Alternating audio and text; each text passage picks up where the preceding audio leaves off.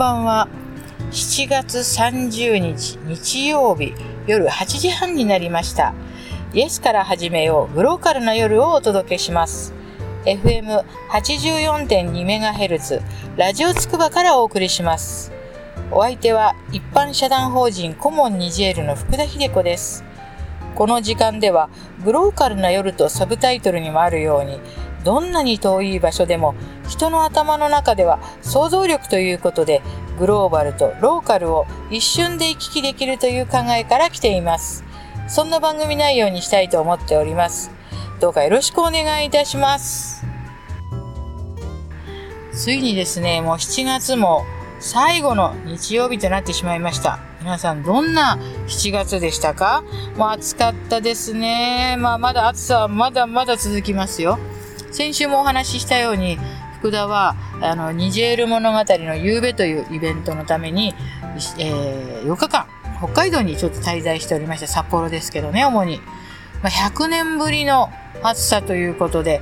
もう本当にね、暑かったです。はい、もう、あの、帰ってきてからだいぶ経ちますけれども。そして、あのー、もうね、今日は6月30日で、最後の、あ、6、7月30日、7今日7月30日ですよ。最後のね、日曜日になりました。なんとね、この7月30日っていうのが、プロレス記念日らしいんですよ。ええ。1953年のこの日、力道山がね、中心となり、日本プロレス協会が結成された。いや、これはですね、札幌の林さん向きの話題ですね。プロレス記念日。確かにね、そういえばね、札幌って、プロレスのポスターがね、すごく多かったような気がします。っていうか、そういうとこにたくさん行ったのかな？わかりませんけども。でも、プロレス記念日っていうのを福田初めて知りましたし、なんとね、そして、梅干しの日でもあるんですよ、7月30日。ね、これはわか、当然ね、南勾配のね、和歌山県ね、みなべ町の、もうあの、ね、これが決ま、あの、人たちが決めたそうなんですけども、梅干しを食べると難が去ると言われてきたことから、難が去る、難が去る、730の語呂合わせらしいです。ちょっとこれは難しいですね。梅干しを食べると難が去るから730、7月30日。すごいですね、これね。本当に。これ、今日が7月3日、梅干しの日らしいですよ。だけどちょっとなんかね、ロマンチックさにちょっと欠けますのでね。まあ今日聞いて、えっ、ー、と、ちょっとなんか、洒落たことを言おうと思って、あのー、お友達にね、電話かける方は、今日は梅干しの日なんだよって言ってもね、全然ロマンチックでもね、何でもないので気をつけてくださいね。そんな感じな話になりましたけれども。いや、もうね、なんと言ってもですね、今日、後半のインタビュー、もう、久保田さんの素敵なインタビューは今週もあります。これね、ぜひ、アロマの話ですのでね、もうじっくり聞いて、7月最後の夜を、あら、最後の日曜日の夜をもうアロマでね、乗り切ってくださいね。あの、私ね、あの、先週もお話ししましたけども、もうね、あの、ネロリにハマっておりますから、暑い夜は、ま、でもね、柑橘系の、もちろん匂いもラベンダーもいいんですけど、私にはね、なんと言ってもね、ネロリですね。このね、ネロリっていうのもね、オレンジ系な、オレンジの花の匂いだっていうんだから、ちょっとね、私も意外だったんですよね。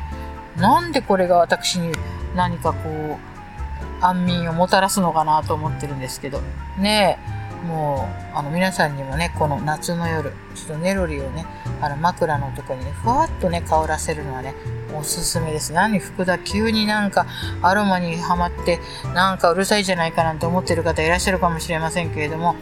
でもね、本当にね、こう目に見えない香りっていうものがね、どんなに人間にこう昔から作用してきたかというか、お友達だったかっていうことを考えると、もっと皆さんね、もうあの、ね、暑い暑いって言っても、ペパーミントの匂いとかも、いいですよ、香りとかも。あのー、なんかね、久保田さんの話を聞いていたら、本当にやっぱアロマの効力というものはね、実はねあのもうあの7月のね最初の方にねあと6月のあ方にもですね2月にまたがってこの守谷市民大学であ久保田さんのアロマ講座があったわけです。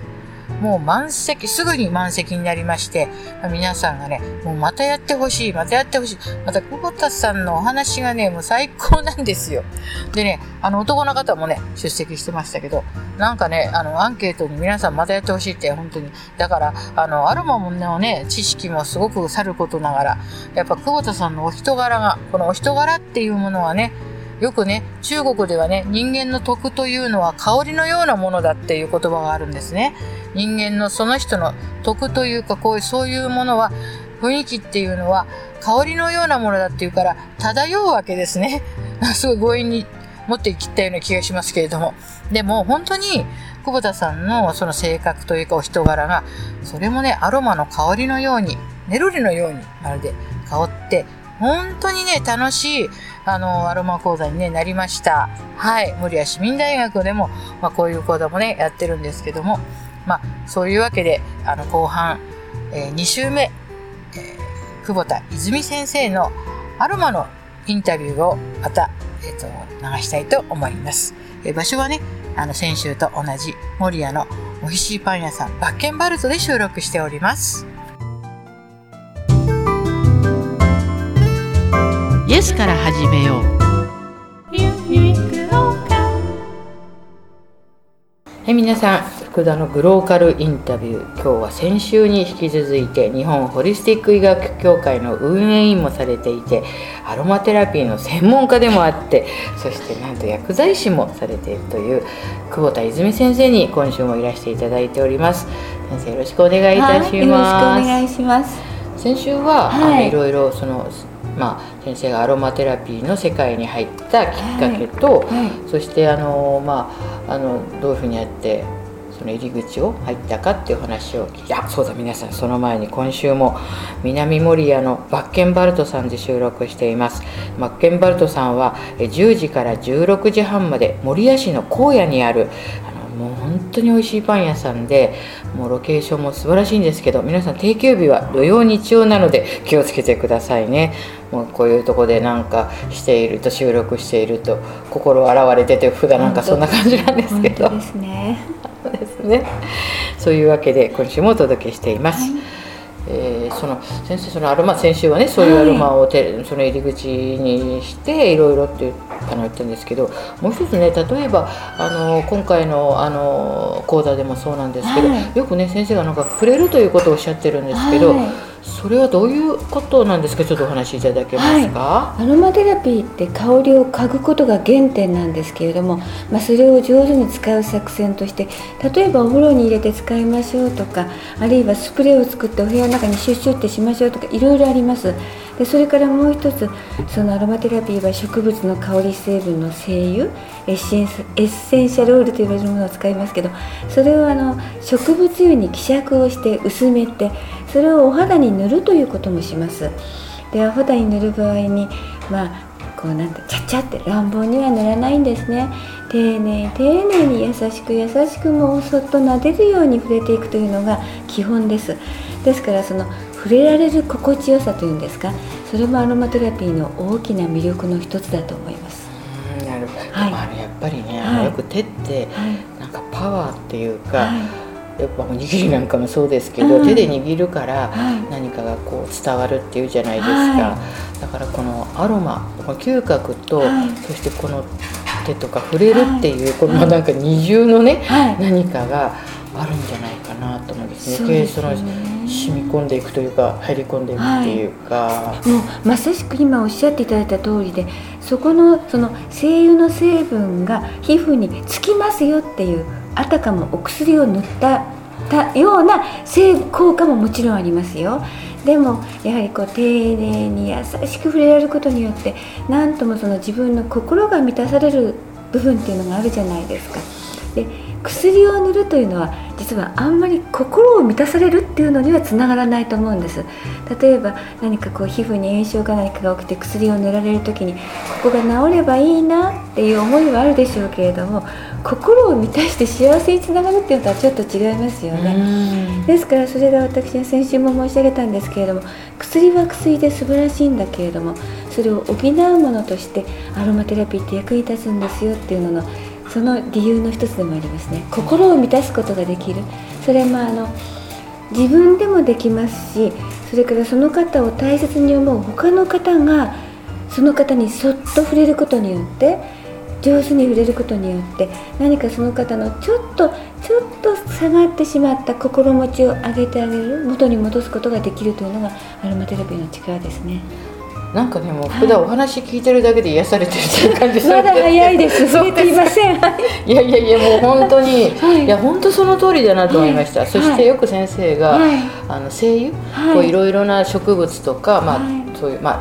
場合によって動物のとかそのほんのちょっとそのなんていうんですかこうとなんていうか搾取するっていうのじゃなくて、はい、ほんの少しお裾分けをしてもらうっていうような感じがすごく好きで、そうするとさっき言ったように嗅覚と触るということと、もう一つのお花の力とか食なんかそういうまあ他のものの力を借りてなんかねもうこうなると人類始まって43億年の話になっちゃいますけども、なんか一体感があって。こうその人間を癒すっていう感じ私のイメージはそうなんですよね。もう本当にあの今おっしゃっていただいた通りで精油植物の香り成分を取るんですけれどもそれはあるものは例えばバラとかお花から取りますね、はい、かりなんかをはじめとして葉っぱから取りますね、はい、あるいは材木から取ったり根っこから取ったりいろいろです。はい植物は何らかの目的のためにその香り成分をその部分に備えてるわけ。そ,、ね、それを私たち勝手にもらってきますから、お断りもなしに本当に勝手に取ってきてしまうわけで、それを例えばあの必要以上に取るとかね、あるいは取ってきてあの、まあ、瓶の中に詰められたものをこうなんて言うんでしょうね。うん。乱暴に使うとか、やはりそれは私は植物に対してすごく失礼なことを働いていると思うんですね。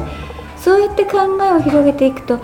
動物人間、まあ、動物の仲間ですけれども動物と植物がつながることができますね。何も植物の香りを取るもの以外の植物にも私はやっぱり温かいものを注ぐことができると思うんですよ。それからもう一つ話は飛んでいってしまいますけれども植物の香り成分ってもともとは光合成で作っていますから空気中の二酸化炭素と太陽の光と根から吸い上げた水ですね。その二酸化炭素は私たちの吐いた二酸化炭素かもしれなくて植物が光合成をした時の老廃物は酸素ですから。それがなかったら私たちは生きていかれないですね。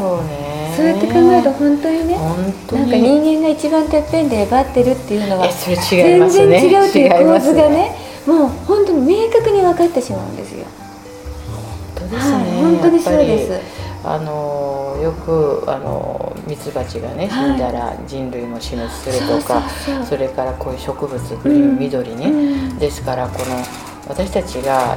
いかにいろいろなものに支えられてそのバランスの上に成り立ってるかっていうのを、はい、なんていうか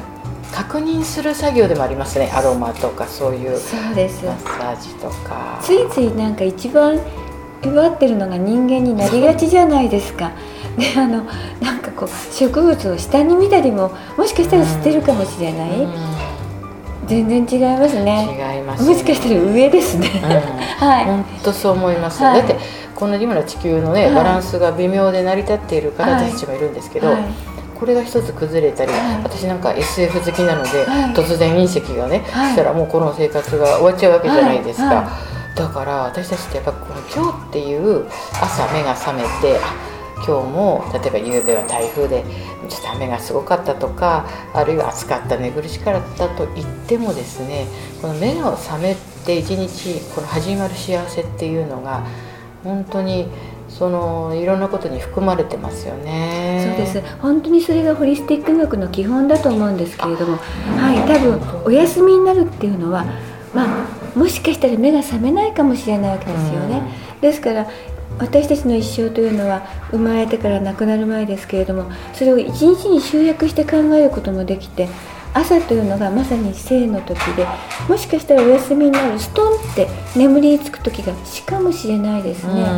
ですから本当にその、えー、一生をいい形で済ますためには一日をいい形で済ましたいしそのためにね夜ちょっとお好きな香りを選んでいただいて枕元に垂らして、ね、何かこう器具を使ったりあるいは本当にハンカチとかティッシュペーパーでもよろしいと思うんですけれども。でああ今日はいい一日だったってすごくいろんなことあったんだけれどもやっぱり幸せだったと思いながらストンって眠る瞬間を作れたらいいなって。これもアロマテラピー。本当にそう思います私は。そしてこの、はい、まあ私なんか本当に初級というか、はい、初心者なんですけど、はい、やはりこの多分ねあの香りっていうのは、まあそのもたくさん細分化されると思いますけど、あの鎮静と、はい、要するに覚醒との、はい、なんかちょっと分けられるような例えば私なんかはオレンジ系は朝自分で、はい、あとジュースとかもなんか飲むんですけど、でも夜は例えばラベンダーとか、そういうあの役割みたいなのもこれきっとあると思うんですよね。そうですね。ただあの例えば薬ですと、はい、あの一つの成分が一つの薬剤を作っているんですね。薬っていうのは基本的にそうです、はい、総合漢方薬とかは違うんですけれども、はい、普通の薬はみんな一つの成分が一つの作用を持って、それが一つのこういった病気に効きますよという適応症を持っていきますね、ところが香り成分あるいは香りじゃなくても植物のいろんな成分というのはたくさんの成分でできていますからもう香り成分も数十から数百の成分からできるっていうんです。ですからおそらく同じ香りを、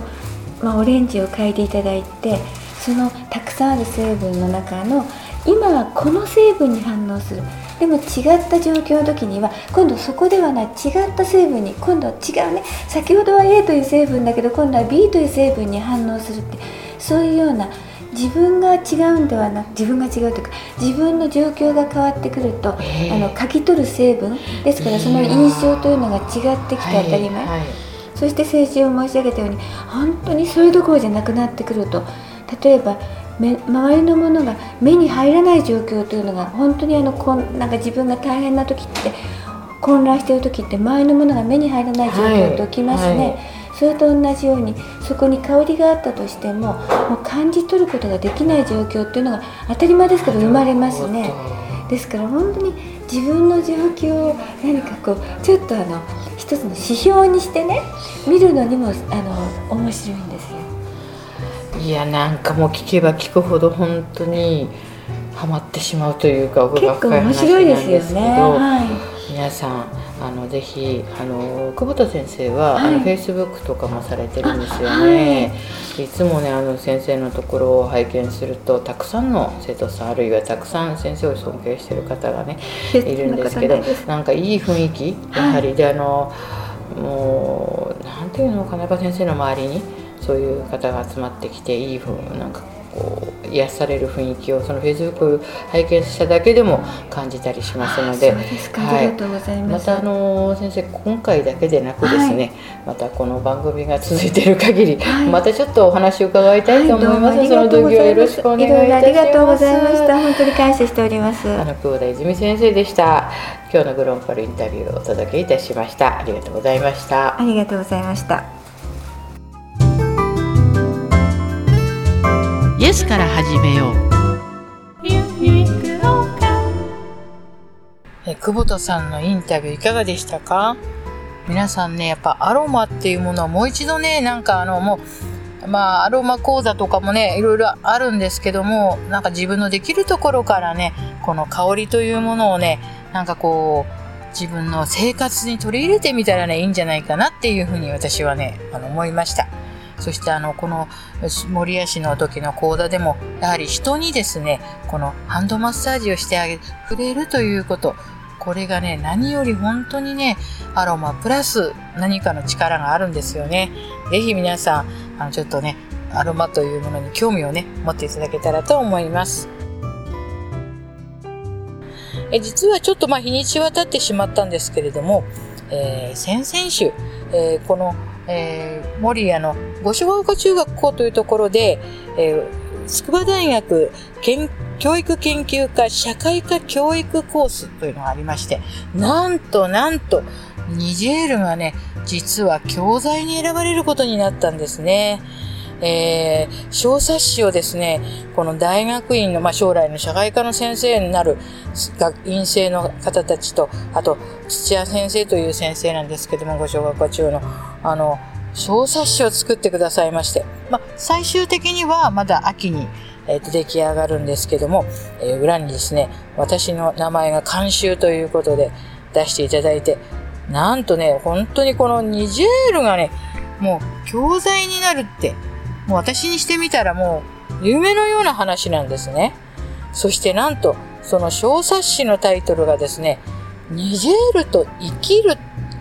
もうこれを見た時には私はもうなんか抜け取りそうになりました。こんなニジェールと生きるっていう、そこまで調べてくださって、この大学院の学生さんたちので気持ちがもう何より嬉しくて、いや結局この、まあ、授業の後もお話しした時にニジェールに行きたいですねっていう話になったんですね。で中3の中学校3年生の生徒に対しての授業だったんですけども大変分かりやすくてですね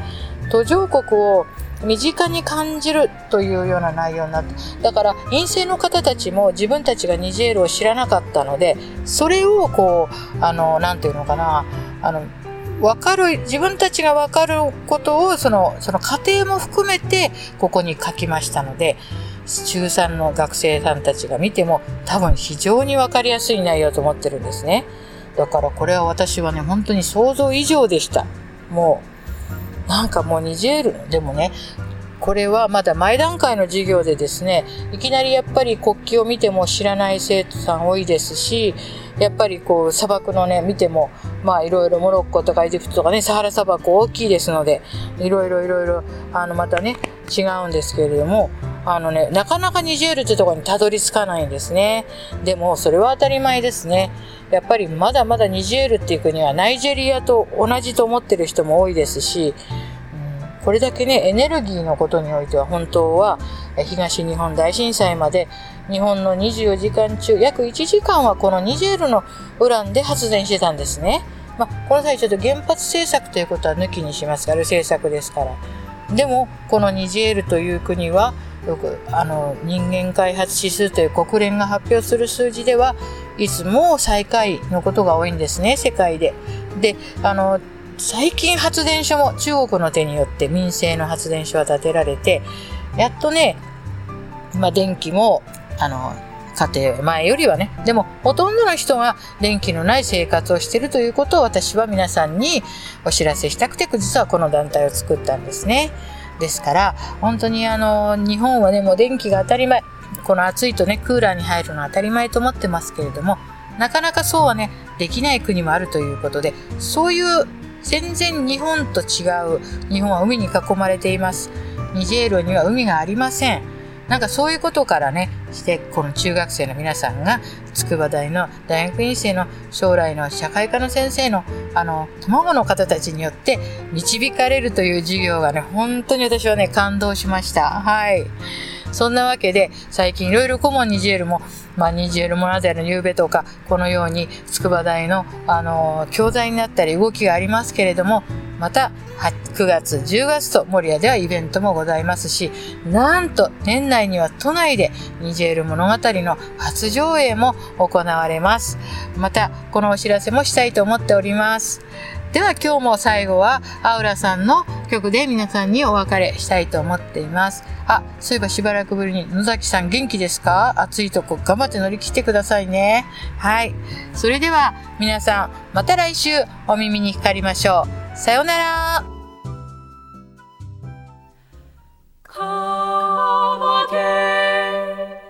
Sweet